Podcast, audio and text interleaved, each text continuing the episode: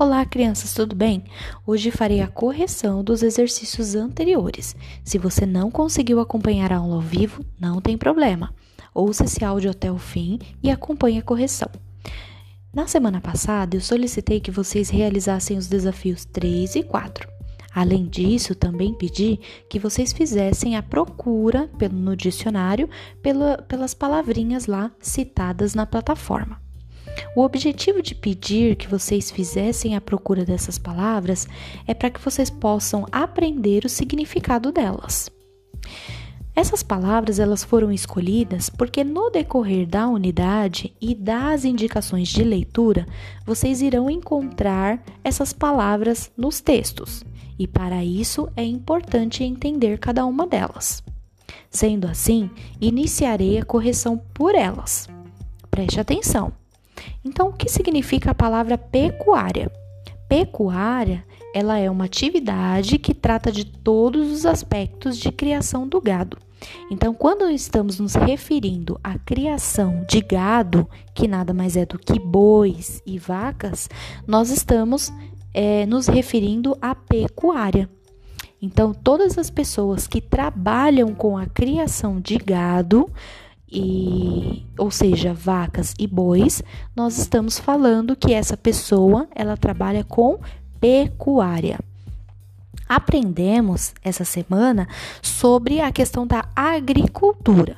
agricultura é uma palavra que se refere às é, as pessoas que trabalham com verduras, legumes, com plantio. Então, pessoas que trabalham com plantio, elas trabalham com agricultura. E pessoas que trabalham com criação de gado, elas trabalham com pecuária. Deu para entender a diferença? Além disso, nós também vimos a palavrinha frigorífico. O que significa frigorífico? É um lugar, um transporte que é adaptado para levar cargas, né, com baixas temperaturas. Normalmente, essas cargas são carnes que precisam estar numa temperatura mais baixa, igual à geladeira, para que ela possa ser transportada. Além também de transportes, nós temos o frigorífico como dos açougues. Os açougues, para que eles possam guardar a carne que nós vamos lá e compramos, é, a carne ela precisa estar numa geladeira. Ao invés de colocar várias geladeiras igual a, a, que nós temos em casa, eles usam um quartinho adaptado, um lugar adaptado, é, ou um freezer muito grande, que é próprio para poder manter a carne em baixa temperatura e ela não estragar. Então, frigorífico é sempre quando estivermos nos referindo a um transporte ou lugar com baixa temperatura para abrigar algum tipo de alimento, tá? Que normalmente podemos dizer são as carnes. Próxima palavra, laticínio. Laticínio significa que é qualquer produto alimentício que tenha como composição o leite. Então, tudo que for feito de leite, nós podemos dizer que estamos nos referindo a laticínio. Então, o que, o que é feito com leite, por exemplo? O queijo, o iogurte, a margarina. Todos esses, eles possuem alguns componentes, algumas composições, alguns ingredientes que são derivados do leite. Então, quando isso acontecer, nós podemos achar lá a palavrinha laticínio, tá?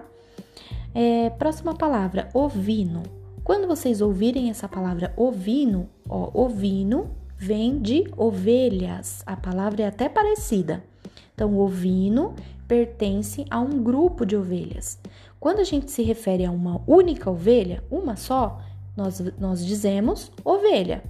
Quando nós temos um grupo, uma criação de várias ovelhas, nós podemos nos referir ao ovino, que é um grupo de ovelhas, tá?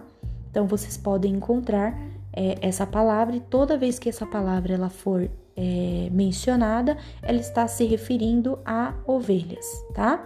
Ou, ou, na maioria das vezes, várias ovelhas. Temos também a palavra bovino. Bovino está relacionado a boi. Então, quando a gente diz, ah, eu vou comer carne bovina, significa que eu vou comer carne de boi.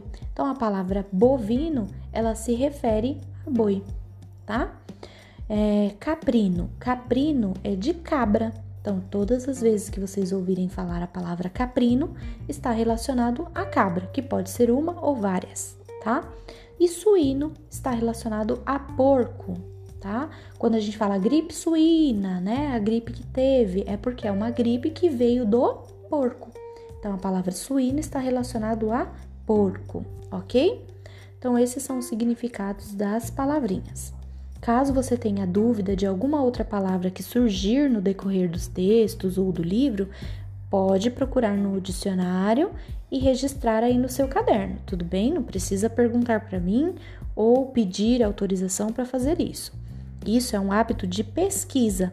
Todos nós devemos ter esse essa prática, né, de pesquisar, de correr atrás, de tentar saber, procurar saber palavras novas. Isso ajuda no repertório, né, de vocabulário e também ajuda na hora da escrita, para que a gente possa saber quais palavras utilizar na composição de um texto, qual que é a escrita correta das palavras. Então isso é muito importante, ok? Se ver alguma palavrinha que você não conhece, procure no dicionário. Agora vamos para a correção dos exercícios. O exercício 3, ele diz assim: para criar gado é necessário solo com gramíneas, ou seja, plantas, para alimentá-lo e água limpa. Então, para as pessoas que trabalham com a pecuária, lembra lá que a pecuária é a criação de gados? Então, para as pessoas que trabalham com a pecuária, que é a criação de gado, eles precisam ter lá algumas plantas para que gado, o gado possa se alimentar e água limpa para que ele possa beber, tá? Diante disso, nós temos as duas perguntas. A. O que aconteceu com a vegetação natural que havia na região antes da criação de gado? Então, o que aconteceu foi derrubado, né? Então, se ali tinha uma floresta, por exemplo, para que pudesse ser criado o gado, foi retirado toda essas árvores, esse mato, para que, que, o gado pudesse é, ser criado, tá?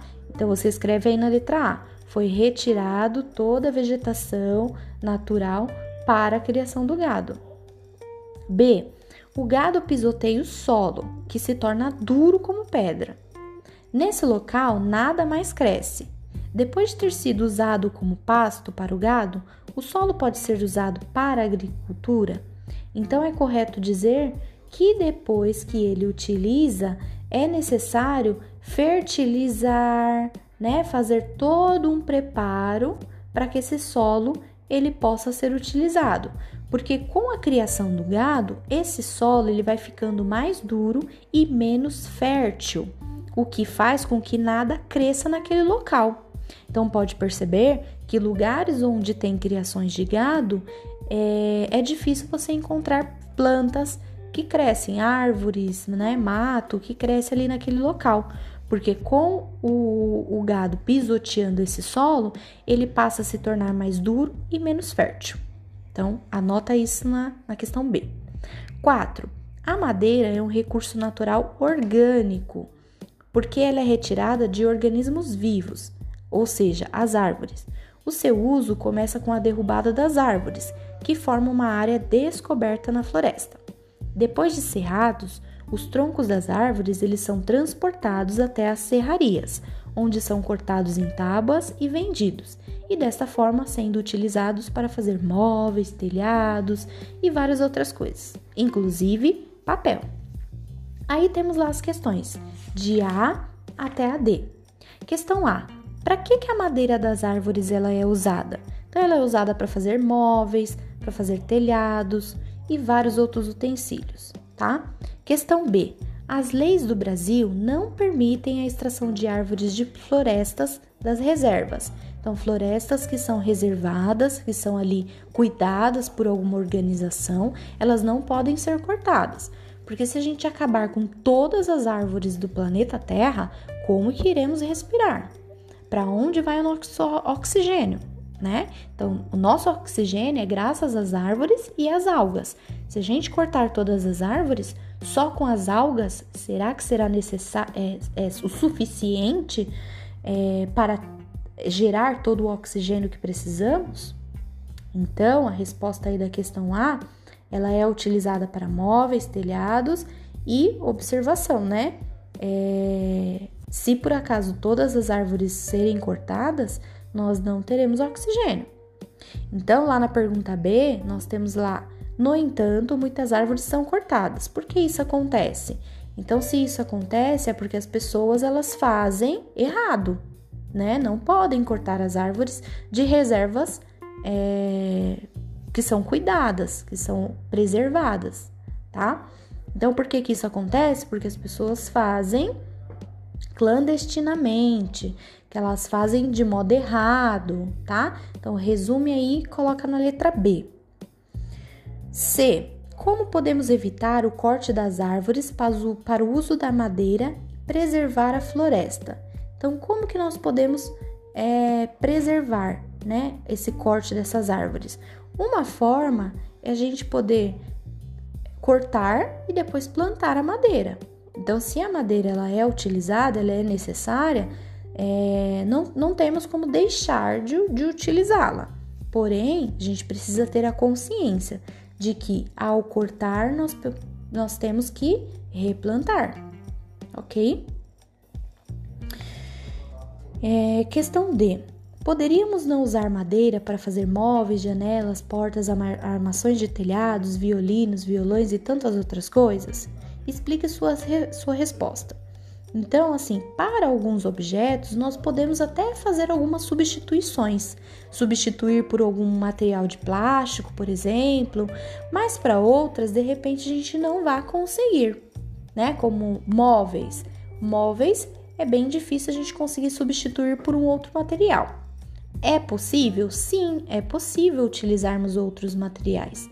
Mas o que, que nós podemos fazer? É ter a consciência de, sempre que cortar uma árvore, plantar outra no lugar. E as coisas que podemos substituir por outros materiais, nós podemos substituí-las.